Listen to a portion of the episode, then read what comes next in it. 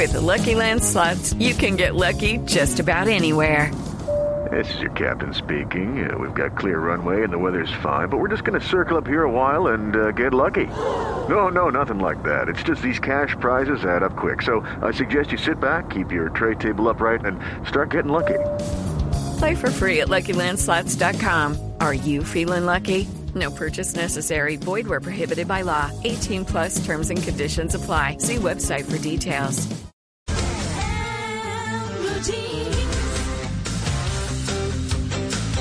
Bueno, a las 8 y 35 minutos de la mañana vamos con nuestro tema central. Está interesantísimo. La otra vacuna. Yo le puse también las otras vacunas porque tienen que ver con lo social y con lo laboral. Y es un estudio especializado en impactos humanos y productivos ocasionados por la pandemia. Hay 14 hallazgos de este análisis social y corporativo adelantado por el Centro Latinoamericano de Aprendizaje para la Sostenibilidad Empresarial, clase, que es presidida por Edgar Ospina, un colega queridísimo además que es empresario y directivo, fundador y actual presidente de clase justamente. Edgar, buenos días. Buenos días para ti, María Clara, y para todos los oyentes de Blue Radio. Un placer estar con ustedes en esta mañana. Bueno, pues Edgar, eh, la verdad es que el tema está importantísimo, pero hablemos un poquito de la de la ficha eh, de este estudio. ¿Quiénes participaron en este análisis? Muy bien, pues precisamente el equipo de expertos nuestro, al igual que los laboratorios farmacéuticos, estaban con todos sus centros de investigación buscando la vacuna biológica. También nosotros durante unos muy buenos meses, desde el mes de abril, hasta el mes de noviembre finalizamos la recopilación de información con 18 expertos en distintas regiones de Colombia y también en otros países de habla hispana como España, México, Perú, Ecuador. Estuvimos conociendo precisamente los impactos humanos y productivos que nos está generando esta pandemia y así poder identificar esas habilidades, capacidades y competencias que todos vamos a necesitar para superarlos. Entonces nos dedicamos precisamente a eh, implementar distintos instrumentos, desde sondeos de opinión, focus group, observaciones directas, visitas de campo, diálogos, con 507 personas de la empresa privada, en su gran mayoría, personas mayores de 16 años, digamos que ese fue como nuestro tope desde, desde la generación centennial, también millennial, la generación X, que es la mía, también los baby boomers y la, silenciosa, que son nuestros papás y abuelos, y personas muy importantes como líderes gremiales, eh, algunos directivos de cámaras de comercio, casas de compensación, fondos de empleados, también periodistas, expertos en educación, en desarrollo humano, algunos representantes de asociaciones profesionales, también las iglesias, tanto católicas como también de cultos cristianos, líderes comunales. Fue bastante amplio, María Clara, jubilados, pensionados, y eso nos permite hoy tener una lectura muy clara de, digamos, esa otra voz que a veces en los estudios a nivel empresarial no se logra captar, no se logra recibir, y hoy queremos transmitirles esto a, a todos nuestros conciudadanos. Bueno, eh, Edgar, aquí habla usted de 14, a 14 hallazgos en este estudio. Eh, ¿Qué fue lo que más lo impactó, teniendo obviamente unos analistas tan serios y pues un número importante de personas, eh, digamos, eh, eh, auscultadas en este, en este tema para hablar de todo? ¿Qué fue lo que a ustedes más les impactó? Que no se había dicho o no se ha abordado necesariamente eh, en términos generales en los medios de comunicación como, como una información que venga pues de, de organizaciones serias y demás frente al tema de la pandemia? Yo diría, María Clara, que fueron varios temas, pero quizá lo que más nos ha inquietado es cómo estos temas socioemocionales, psicoafectivos y productivos, a pesar de que se han venido transmitiendo como noticia, no, las personas no están encontrando una verdadera respuesta, por ejemplo, eh, acciones que les estén permitiendo impactos. O sea, estamos hablando de la violencia intrafamiliar, creo que eso es claro y lo muestran múltiples estudios, pero no se están viendo son los planes de acción. ¿Cuáles son los planes de acción que tiene cada ser humano, cada familia, eh, la, misma sociedad? Creo que el gobierno está tan concentrado en, sus decretos, que, están todos su derecho, obviamente, de, de, salud pública y tan concentrados en los planes de vacunación, infortunadamente hoy no tenemos salidas y la gente no está encontrando realmente intervención. Entonces, por ejemplo, una conclusión muy importante del estudio es que es imposible hablar de una reactivación económica y social sin hablar primero de esas, sin poder atender y abordar esas afecciones psicológicas, mentales, emocionales y productivas que tenemos. Muchos perdieron el empleo, perdieron sus, sus sitios de comercio. Y, vemos simplemente cuando pasamos por las calles, por ejemplo aquí en Bogotá, una cantidad de locales y oficinas cerradas, pero la gente no sabe el drama que hay detrás de esto, desde lo humano y desde lo productivo. ¿Qué estamos viendo? Que se está abordando solo el tema de, o analizando desde lo, desde lo psicológico y mental pero no desde lo productivo. Y hay personas que hoy tienen esas afecciones precisamente por su drama productivo y hay otros que no logran resolver lo productivo por su drama mental y emocional. Entonces hay una tarea grande por hacer. Claro, bueno, e, eso, eso desde lo social y demás, y, y, realmente es así, porque sí se registra, como dice usted muy bien, toda esa problemática que hay, pero no se están viendo las soluciones. La gente está buscando como mirar para dónde agarrar. Y yo creo que como eh, casi que de las cosas eh, más importantes que tenemos eh, es el trabajo, por supuesto, y que mucho, como usted lo decía, muchas personas lo, lo perdieron, pues Ayer en Revista Semana, un eh, invitado nuestro también eh, que asiste con nosotros en distintas oportunidades, siempre hablar del tema laboral, que es eh, Camilo Cuervo. Y Camilo, por supuesto, es un, un, abogado laboralista muy importante de Cuberos Cortés Gutiérrez, abogado SAS. Él sacó una columna donde decía, vuelve la burra al trigo, y mire lo que dice. Aquí está. El gran problema del teletrabajo y el trabajo en casa es que la gente no estaba preparada para, para teletrabajar. Eso conlleva que más que normas lo que necesitemos es una cultura de teletrabajo. Por eso cuando todo el mundo se volcó eh, a trabajar desde sus casas, todos creímos que el tiempo nos sobraba y que esa amplitud de tiempo eh, amparaba conductas que hoy en día estamos empezando a reprochar, como por ejemplo el exceso de reuniones. Eh, hoy en día todos los que teletrabajamos estamos quejándonos de ese exceso. Todo se soluciona a punta de reuniones que antes eran muy difíciles de hacer por la presencialidad y que ahora con la virtualidad pues se han facilitado muchísimo. No necesariamente para ser más productivos, no necesariamente para solucionar los problemas, sino simplemente por el gusto o la necesidad de sentirnos presentes, estamos incurriendo en una reunionitis aguda, como yo lo llamo. Eh, eso ha demostrado que muchas empresas estén pensando eh, en volver a las empresas, en volver a lo presencial, porque puede que la virtualidad pues se nos esté agotando y puede que se nos esté agotando porque no estábamos preparados para asumirla con los retos que eso demanda. No cualquiera puede teletrabajar, no cualquiera puede asumir las cosas desde su casa y mezclar la vida personal con la vida laboral. Por eso, más que normas, que creo que sobran, eh, lo que se necesita es una verdadera cultura. Existirán empresas que se quedarán teletrabajando, pero muchas otras preferirán que sus trabajadores vuelvan a trabajar presencialmente y quizás con buenos resultados y con mejor productividad de la que estamos empezando a experimentar por el cansancio que el teletrabajo nos está generando. Bueno, mm, lo traje a colación y consulté a Camilo, eh, eh, no solo porque es un experto y por su columna, sino porque ese fue uno de sus hallazgos, Edgar, en el estudio de clase. Y es Total. cómo, exacto, quiero que nos cuente en ese sentido qué fue lo que ustedes encontraron. Muy bien, que hay algo bien importante, María Clara, y es que muchas personas eh, se han atrevido a decir que el teletrabajo llegó para quedarse. Y pues resulta que esta fue la respuesta que le dieron muchos de sus empleados a sus empleadores, pero con un temor de que los fueran precisamente a retirar dentro de todos estos planes de retiro masivo que algunos sectores de la economía tuvieron que adoptar para poder sobrevivir en estos tiempos de pandemia. ¿Qué sucede?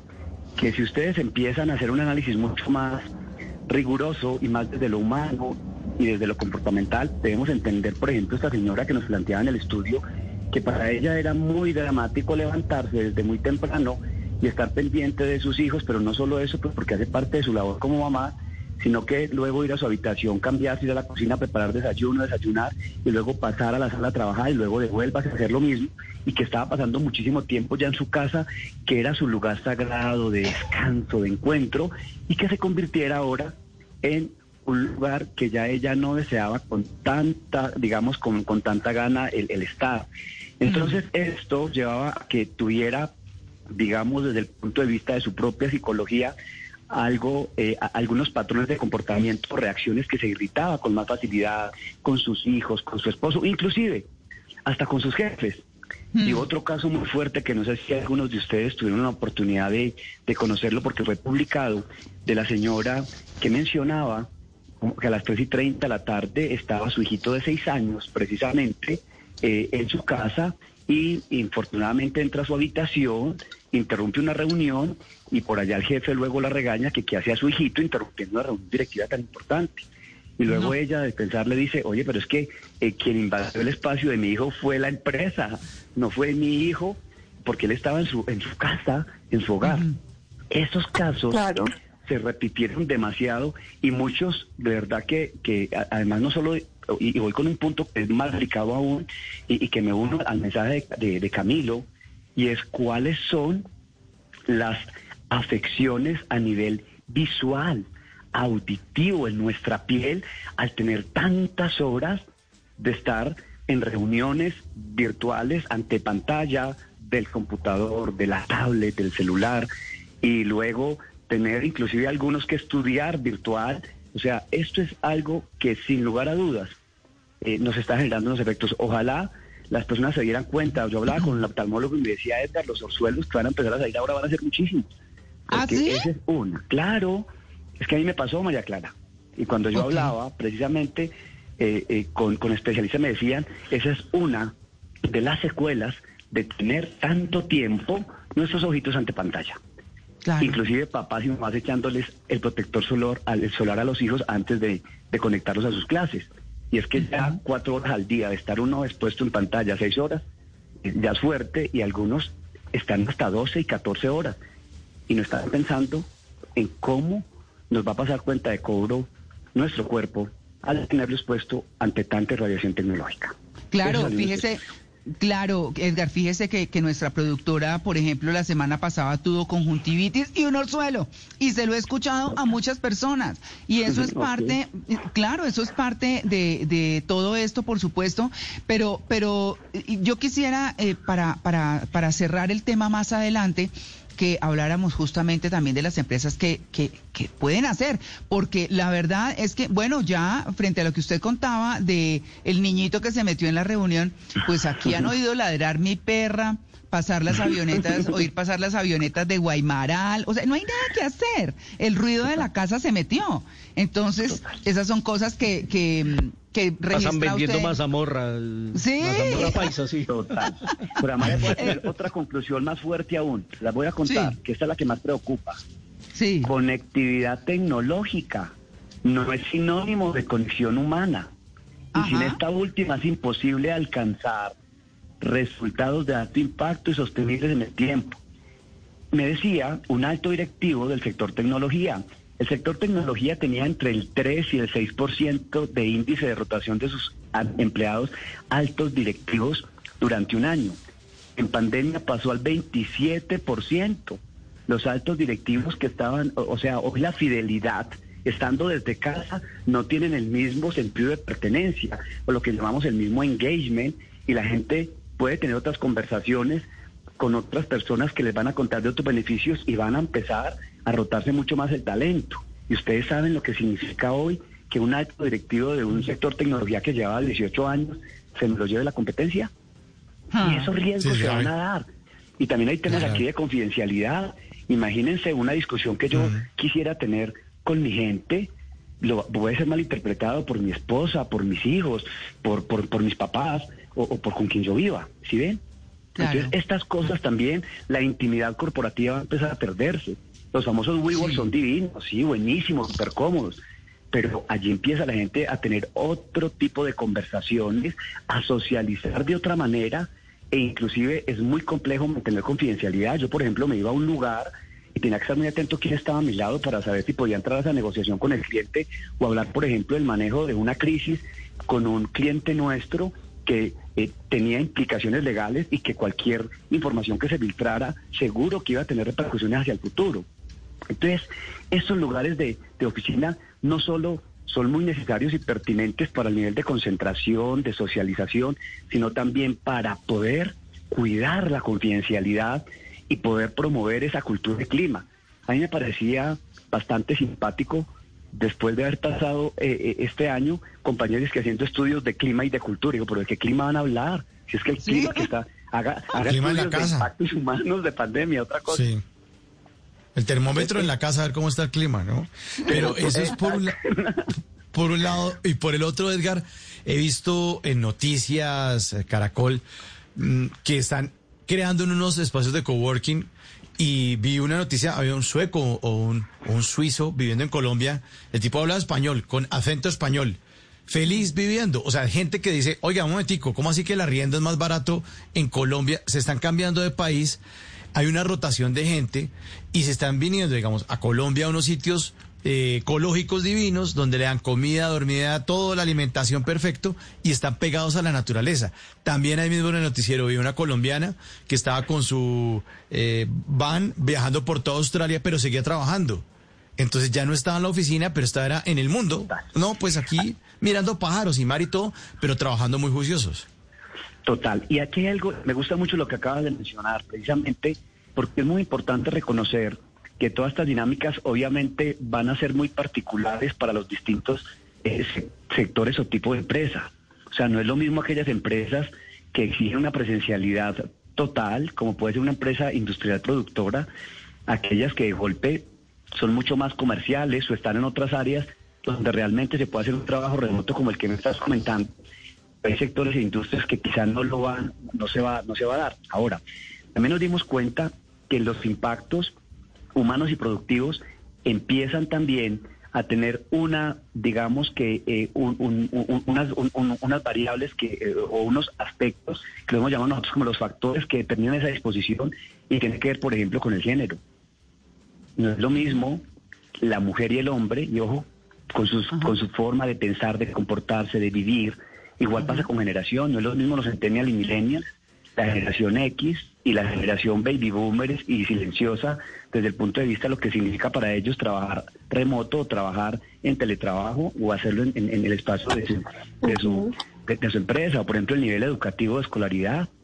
Eh, vimos también la experiencia de vida o los niveles también de- de- de evolución mental y emocional, inclusive hasta espiritual. Aquí hay temas que debemos eh, considerar y como somos una humanidad que debe ser solidaria y poder construir a partir de la diferencia, entonces estos casos me parecen buenísimos lo que acabas de mencionar, pero darnos cuenta que también la cultura, las realidades sociales, psicológicas y demográficas marcan.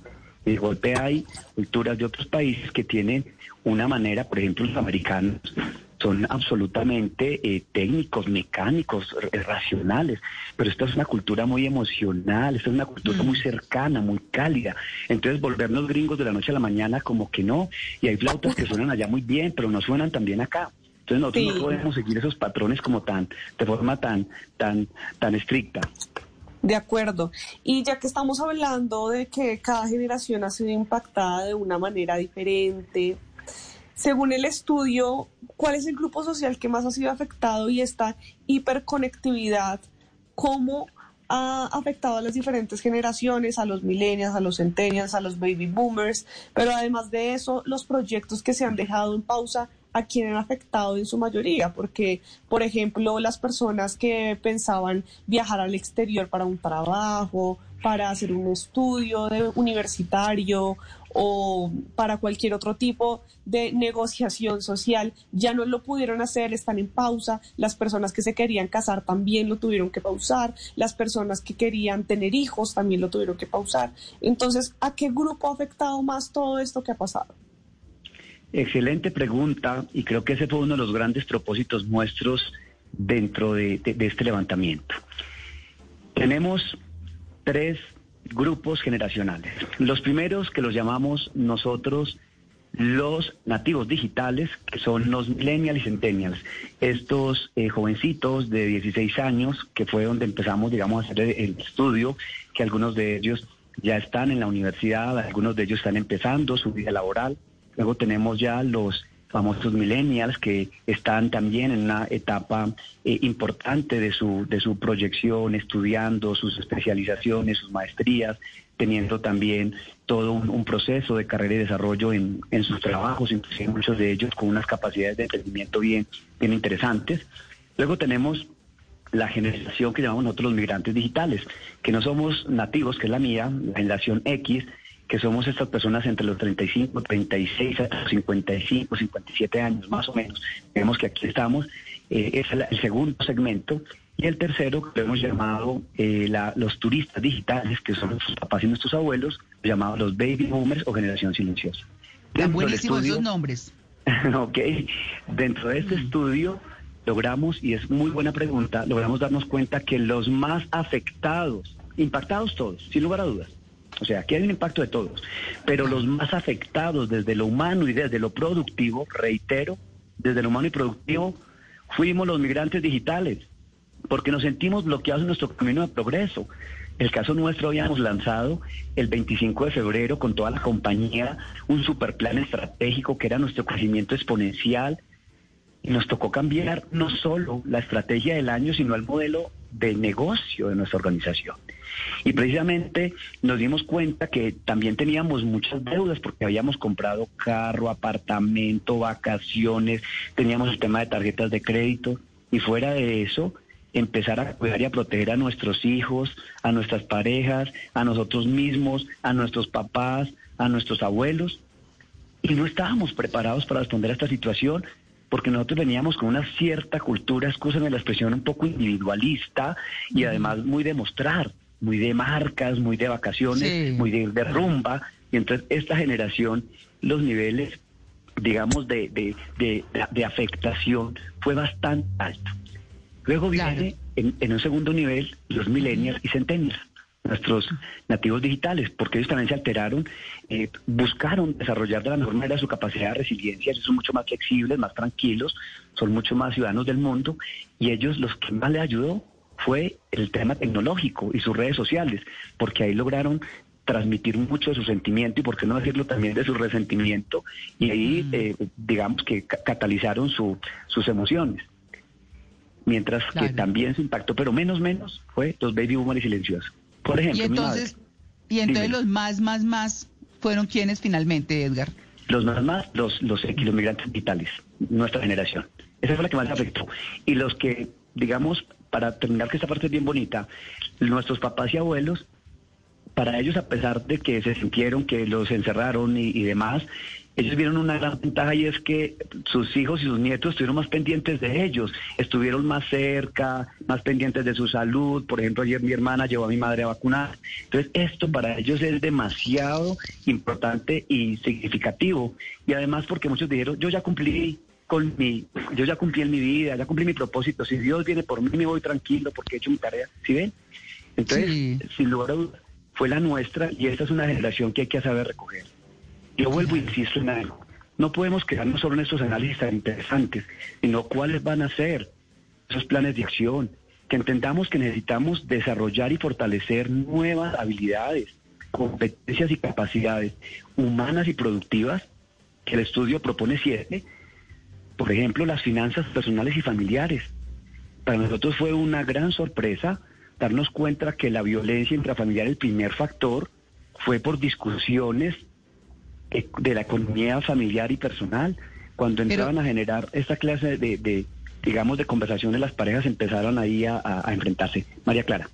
Claro, no, sí, Edgar, es que quería decirle que mejor en el próximo segmento hagamos eh, o hablemos de esas siete recomendaciones que ustedes dan, porque la verdad es que está muy interesante y si bien vale la pena mirar eso que se está diciendo pero sobre lo cual no se está haciendo más allá de golpe de unas indicaciones económicas y demás, pero de todas esas cosas que han eh, llegado que hemos percibido, pero sobre las cuales no estamos o no se está haciendo nada. Así que lo invito al próximo segmento del programa porque nos vamos con las noticias y pues bueno, usted me dirá, Muy Edgar. atento. Perfecto, Ah, me bueno. parece perfecto. Aquí nos quedamos para seguir avanzando. Mil gracias, claro que sí. Bueno, muy bien. 8 y 59, ya regresamos. Estamos en En Blue Jeans de Blue Radio. Bueno, a las 9 y 19 minutos de la mañana vamos a cerrar nuestro tema central que está bien interesante. Les recordamos que estamos hablando de la otra vacuna o de las otras vacunas, como digo yo, la sociedad y las empresas frente a los impactos humanos y productivos generados por la pandemia en unos hallazgos interesantísimos. En lo particular, lo que, lo que más me llama la atención, eh, digamos en términos de que uno no se espera y es cómo la gente o, o los ancianos, los, los adultos mayores están eh, de alguna manera, se sienten más atendidos, más queridos. Todos están pendientes de ellos y eso ha sido bueno para ellos en pandemia. ¿Cómo les parece? Así sea a través de la tecnología. Claro, se ven cumpleaños cuadrados con tecnología, los hijos con sus familias desde sus casas y todo, pero todos conectados, en fin. Y estamos hablando con Edgar Ospina, que es el presidente de CLASE, el Centro Latinoamericano de Aprendizaje para la Sostenibilidad Empresarial y Social, justamente de este estudio que ellos adelantaron, donde se habla de todas esas cosas, de los asuntos socioeconómicos y psicoafectivos como propiedad, eh, eh, prioridad, y bueno, en fin, todos los hallazgos que, que, que encontraron, que fueron 14, pero ¿cuáles son las recomendaciones que hace clase, Edgar, eh, a todo el mundo para, para trabajar las siete habilidades, eh, competencias y capacidades? Pues muy bien. Yo creo que la primera recomendación es que seamos cada vez más humanos y más simpáticos. Miles de personas la están pasando mal y muchos de ellos no nos lo manifiestan de forma directa. Hoy tenemos alteraciones mentales, emocionales, psicológicas, nuestras, nuestras parejas, nuestros papás, nuestros jefes, nuestros niños. O sea, entendamos que todos estos confinamientos para podernos cuidar nos están llevando a que tengamos unos comportamientos que muchos de nosotros tenemos que aprender a manejar nuestras emociones y nuestras relaciones para no afectarnos. Y ese es un gran vacío que pudimos notar, que estudiamos tanto en colegios, universidades, eh, universidades, maestrías y demás, y con una emocionalidad tan baja para entendernos en estos momentos tan coyunturales. Recuerden que aquí hay un tema y es que hay muchas personas que no están garantizando su mínimo vital. Y para mí, eh, después de haber hecho este estudio de levantamiento, es que hay un miedo mucho más grande a una situación de fracaso económico y financiero que realmente a la pandemia. La gente tiene mucho temor en seguir perdiendo oportunidades, en Claro. ver que se les está bloqueando sus sueños. Y así es que nosotros lo hemos planteado. Entonces, invitamos a todos a que seamos más solidarios. Recuerdo de forma muy rápida a un alto directivo de una empresa que dijo, no, nosotros nos fue súper bien, vendimos mucho. Yo le decía, pues qué bueno, y si, y si, lo- y si le fue tan bien, quédese calladito, porque muchos le hemos pasado mal. Y quizás aún somos clientes de su empresa. Claro. Pero es hora de todos, de verdad, también empezar a contribuir para vernos todos como uno. Es hora de empezar a movilizarnos. No pueden haber fragmentaciones ni políticas ni económicas. Aquí hay, aquí hay que volvernos a, a repensar para que podamos superar esta crisis. Nos queda una etapa, María Clara, muy grande de poscrisis y de reconstrucción. Y ahí viene sí. mi segunda invitación. Amigas y amigos, a formarnos, a entrenarnos en eso que nunca lo hemos hecho. ¿Cuáles son esas siete habilidades y competencias de las que nos hablaba María Clara? La primera, más tiempo para estudiar autoconocimiento y propósito de vida. ¿Quién soy? ¿Hacia dónde voy? ¿Qué, qué sueños tengo? ¿Cómo los debo lograr? ¿Cuál es mi visión de futuro y mi propósito de vida? Segundo, inteligencia emocional y social. Entender mis emociones, entender las emociones de los demás y tener cada vez más empatía y más eh, eh, capacidad para conectarme. Recuerden que conexión es la mezcla perfecta entre comunicación, relación y emoción y es hora de despertar ese, ese, digamos, ese sentido en cada uno de nosotros. Tercera, comunicación y relaciones efectivas, a lo llamado networking. Aprender a transmitir mensajes de una manera inteligente, aprender a consumir contenido de forma inteligente. Tanta información que nos llega, ¿qué de esa realmente es útil y productiva? Cuarto, dominio de las tecnologías emergentes y redes sociales. Eso es una tarea de nunca acabar. Hay personas que hoy infortunadamente se ponen a quejarse de sus jefes y sus empresas a través de las redes. Error. otros que van a presentarse una entrevista de trabajo y empiezan a hablar de, de por qué se retiraron del otro trabajo tratando de criticarlo. Error, porque ese Claro. no es un perfil responsable. De las gracias de quien te dio la oportunidad, aprende tu mensaje, pero sé prudente. Mm. Porque es que eh, la verdad que, eh, que, que a veces la, la sinceridad al extremo se convierte en imprudencia. Y por ganar confianza, a veces nos, nos vamos con lo que no debemos. Quinto, aprender a dominar con más capacidad las finanzas personales y familiares. Tenemos muchos analfabetas, infortunadamente, en los temas económicos de economía personal y familiar.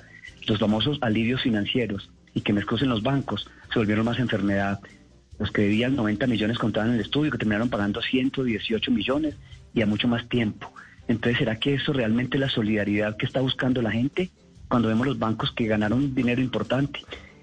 Eso tenemos que, que reconocerlo y, y ser más juiciosos en el manejo de nuestros presupuestos, en la cultura del ahorro, en Mm. cumplir nuestros compromisos. Es una tarea dura, lo digo por experiencia personal.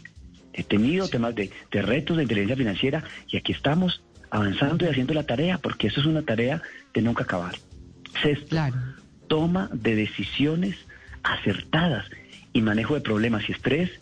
Hay que entrenarnos también en esa línea. Y finalmente, en alta productividad y eficiencia. ¿Cómo organizar mis actividades personales, familiares, laborales y sociales para tener una vida integral? Porque estoy aquí vital con ustedes, porque esta mañana me levanté a orar, a meditar, hice mi gimnasio y estoy aquí listo para seguir con toda mi agenda del día. Pero tenemos que aprender a vivir mucho para nosotros mismos, porque a veces nos desgastamos mucho viviendo para los demás y haciendo poco por nosotros.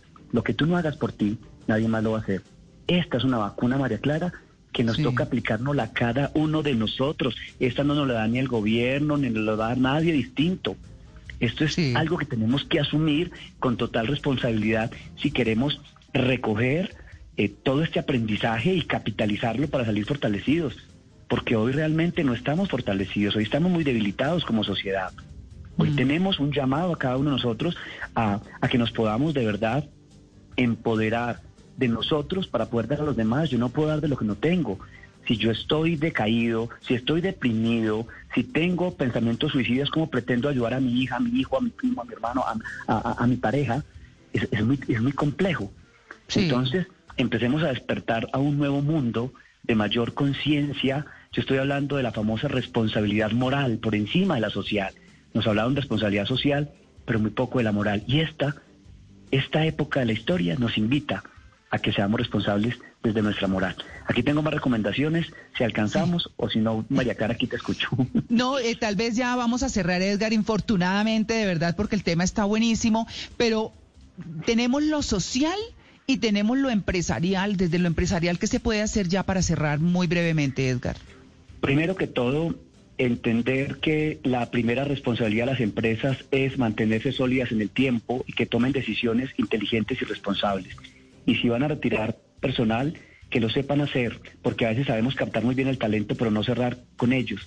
Y aquellos también que se quedan sin empleo y que están pensando en el emprendimiento, me parece muy válido, pero que tengan un gran cuidado, porque muchas personas que emprendieron precisamente por necesidad y no por convicción terminan quebrados por obligación. Y eso le pasó a un gran profesional que escuchó al presidente que hablaba de que se reinventara y él se reinventó montando una empresa de mascotas, se quedó sin empleo, montó esa empresa, tenía 187 millones ahorrados y terminó perdiendo su empleo y también sus ahorros porque infortunadamente ese mercado ya estaba atendido. Hay que tener un gran cuidado de cómo se hace y la otra es, pidamos a nuestras empresas que nos ayuden respetando nuestros espacios íntimos, que entiendan que también tenemos una vida, que trabajamos en casa, pero tenemos una vida personal y familiar y social por cual responder.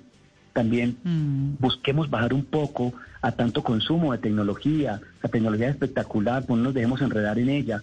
Tenemos que hacer también ecología desde la tecnología, eh, hacer esas cuarentenas, como digo yo, de tanto e-learning, porque tenemos tanto infoproducto y tanto contenido que a veces no nos da el tiempo.